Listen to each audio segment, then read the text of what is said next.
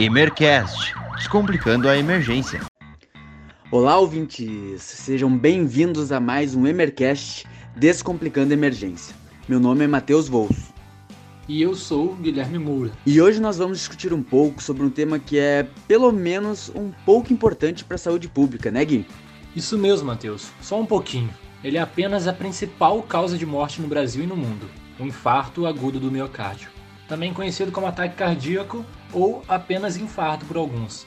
Essa é uma doença que causou mais de 130 mil internações hospitalares e quase 70 mil mortes no ano de 2019, segundo o DataSUS. É bastante coisa, né? É muita coisa mesmo.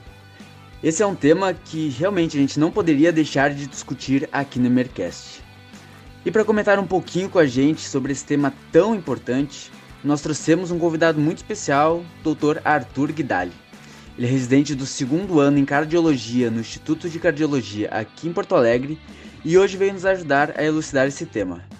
Doutor Arthur, muito obrigado pela presença. Por favor, se apresente melhor para os nossos ouvintes. Olá, ouvintes. Prazer. Meu nome é Arthur Merguidali. Conforme solicitado, vou comentar um pouquinho sobre a minha formação. Fiz ela toda aqui no estado do Rio Grande do Sul. Sou médico pela Universidade de Passo Fundo, internista pelo São Vicente de Paulo, também de Passo Fundo, e atualmente sou residente de segundo ano do Instituto de Cardiologia de Porto Alegre. Agradecer ao Matheus e ao Guilherme a oportunidade de estar falando com vocês hoje um pouquinho sobre infarto, que é uma doença bem prevalente, tem altas taxas de mortalidade e de morbidade no nosso meio. Novamente, então, muito obrigado pela presença, doutor. E a gente gostaria de começar esse bate-papo pedindo para que tu nos explicasse o que é um infarto agudo do miocárdio. Apesar de ser um termo que é muito utilizado no nosso dia a dia, nem sempre a gente tem noção do que ele realmente significa. Então, pessoal, a definição de infarto do miocárdio é quando temos um insulto agudo ao coração que leva à redução da oferta de oxigênio ou um aumento da demanda do mesmo. A principal causa, sem sombra de dúvidas, é relacionada às placas de ateroma, as plaquinhas de gordura que se localizam nas coronárias, as artérias do coração, mas nem todo infarto é somente relacionado a ela. Né? Temos alguns casos raros, por exemplo, o vasoespasmo coronariano, que nada mais é quando uma artéria acaba fazendo um espasmo súbito e alguma parte do coração fica sem receber o fluxo de sangue adequado por alguns minutos, algumas horas. Isso geralmente acomete mulheres jovens, sem tantos fatores de risco para ter as plaquinhas no coração, ou adultos muito jovens, mas usuários de cocaína, que podem fazer esse vasoespasmo simulando um quadro idêntico ao infarto. Outra causa também que eu gostaria de explicar para vocês seriam relacionadas a arritmias cardíacas. A arritmia nada mais é quando o coração bate de alguma forma descompassado. O coração normal geralmente bate entre 50 a 100 vezes por minuto, mas em algumas arritmias ele pode bater até 150, 200, até mais que 200 vezes por minuto. O coração não é acostumado a bater tantas vezes assim por tanto tempo, e isso pode fazer um quadro muito semelhante ao infarto agudo do miocárdio. Exatamente. Eu acho que muitas vezes só sabendo a definição de uma doença, a gente já acaba entendendo várias outras coisas sobre ela. E acho que também é legal salientar que o infarto ele é diferente da parada cardíaca ou da parada cardiorrespiratória, não é, doutor?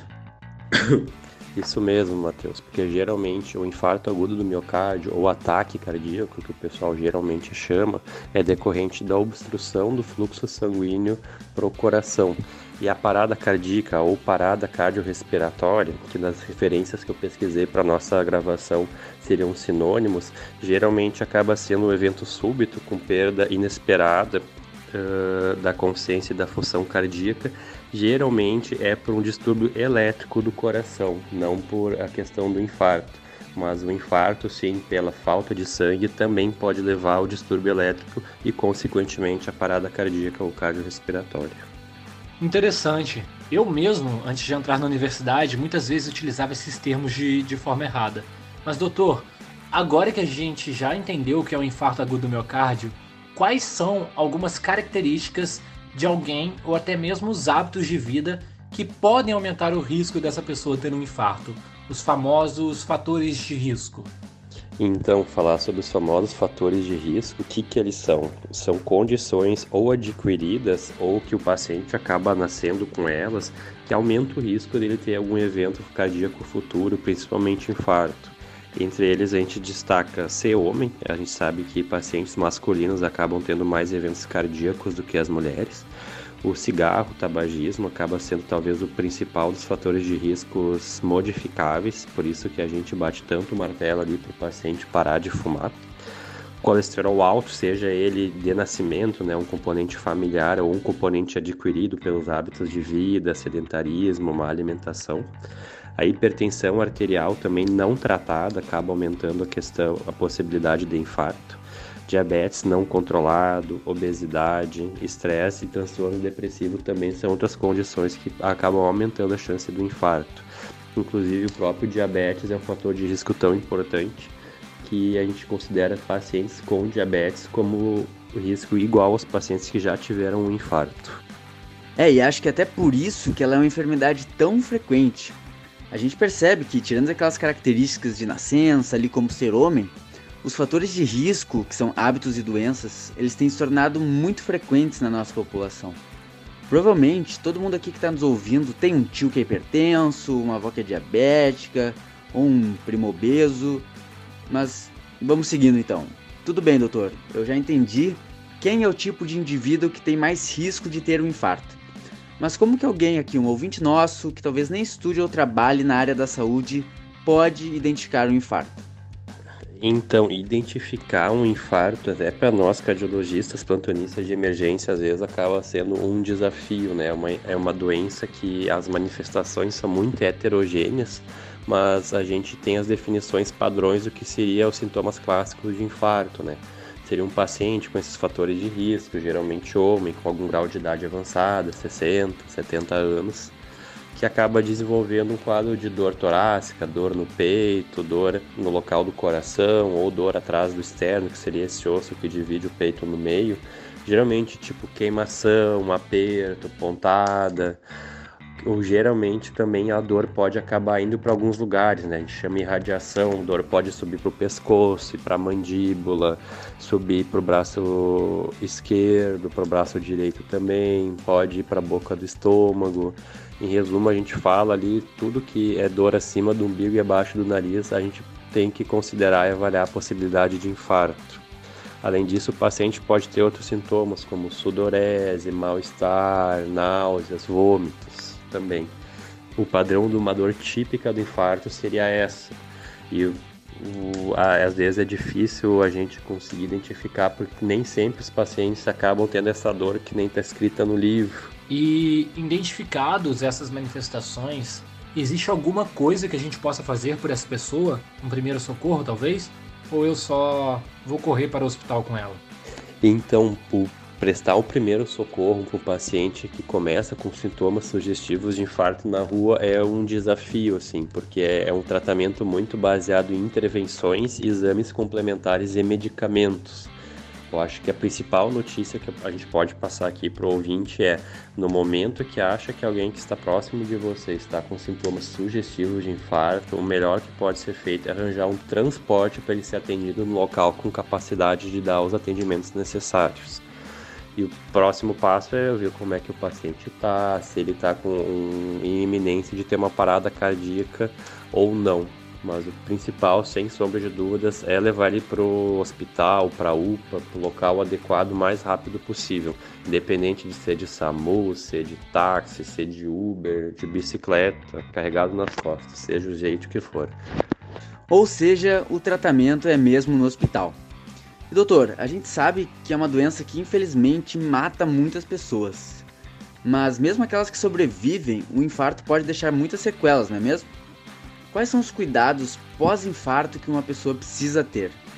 Então, pessoal, os cuidados pós-infarto são os cuidados também pré-infarto, que seriam controlar esses fatores de riscos, caso eles existam, parar de fumar, controlar doenças crônicas como hipertensão, diabetes, colesterol alto. Se o paciente for obeso, tentar reduzir um pouco o peso, paciente que lida com estresse crônico, tentar achar maneiras de acabar reduzindo esse estresse, seja por meditação, terapia, atividade física, algum outro hobby. E os cuidados dependendo do tratamento que ele acabou recebendo no hospital. Todos os pacientes com infarto, salvo algumas contraindicações bem específicas, recebem vários remédios novos para manter o coração funcionando da melhor forma possível depois do evento. Além dos medicamentos, alguns pacientes são selecionados para ou fazer o cateterismo e colocar o stent, que seria a molinha que acaba mantendo a artéria aberta, e alguns outros pacientes, quando a doença é em locais muito nobres ou muitos locais e muita doença no coração, não é tão adequado a gente encher ele de molas. A gente sabe que isso acaba sendo mais prejudicial do que benéfico. Nesses casos, eles acabam fazendo a ponte de safena, que nem o nome propriamente diz, nada mais é do que a gente tirar ali a veia safena da perna e fazer outros caminhos do coração para o sangue acabar chegando e ele poder trabalhar da melhor forma possível. É, realmente é uma doença que pode gerar vários problemas, tanto quando ela acontece como após a recuperação. O ideal mesmo seria prevenir. Falando nisso, indo já para o final do nosso episódio, existe forma de prevenir o infarto? Então, assim, prevenir infarto, o que, que a gente pode fazer para isso? Seria manter hábitos saudáveis, a pessoa não entrar no sobrepeso, na obesidade, evitar fumar, uh, se evitar que acabe desenvolvendo doenças metabólicas como diabetes, hipertensão alta, colesterol alto, e se desenvolver elas, tratar da forma mais adequada possível. E o mais importante, além disso, também fazer acompanhamento médico regular, tendo consultas em dia, valorizando cada sintoma que aparece que pode ser sugestivo, investigando da forma adequada conforme o médico dele indicar. Pelo visto, aquele ditado clichê, né? A prevenção é o melhor remédio se aplica ao infarto. A conversa está muito boa, mas infelizmente já estamos chegando ao fim de mais um episódio. Acredito que a gente conseguiu aqui discutir os principais tópicos que você, ouvinte, precisa saber sobre o infarto agudo do miocárdio. Queremos agradecer então novamente pela ilustre presença do Dr. Arthur. Muito obrigado por ter elucidado nossas dúvidas de forma tão didática. Então, ouvintes, chegamos ao fim de mais um episódio. Queria primeiramente agradecer a oportunidade que o Matheus e o Guilherme me ofereceram hoje, estar conversando com vocês um pouquinho sobre uma doença que é bem comum no nosso meio, bem prevalente. Espero ter ajudado vocês a sanar um pouquinho das dúvidas e talvez evitar alguns infartos ou encaminhar um atendimento adequado. Também gostaria de agradecer a minha namorada, Marina, que sempre está me apoiando nas minhas decisões e me colocando no caminho correto na vida também. E por último, um abraço para o pessoal do Wikifuc aí de Porto Alegre, meus chefes, meus colegas, com certeza sou um médico melhor hoje, é por auxílio deles também. Acho que era isso, pessoal. Foi um prazer. Até a próxima, se surgir um novo convite. Abração. É isso aí, pessoal. Muito obrigado a todo mundo que nos acompanhou até o final do episódio. Não se esqueça de compartilhar ele com os amigos, no grupo da família, da faculdade e de responder o nosso formulário disponível na descrição do episódio e também na nossa página do Instagram. Foi um prazer estar aqui com vocês e até o próximo episódio.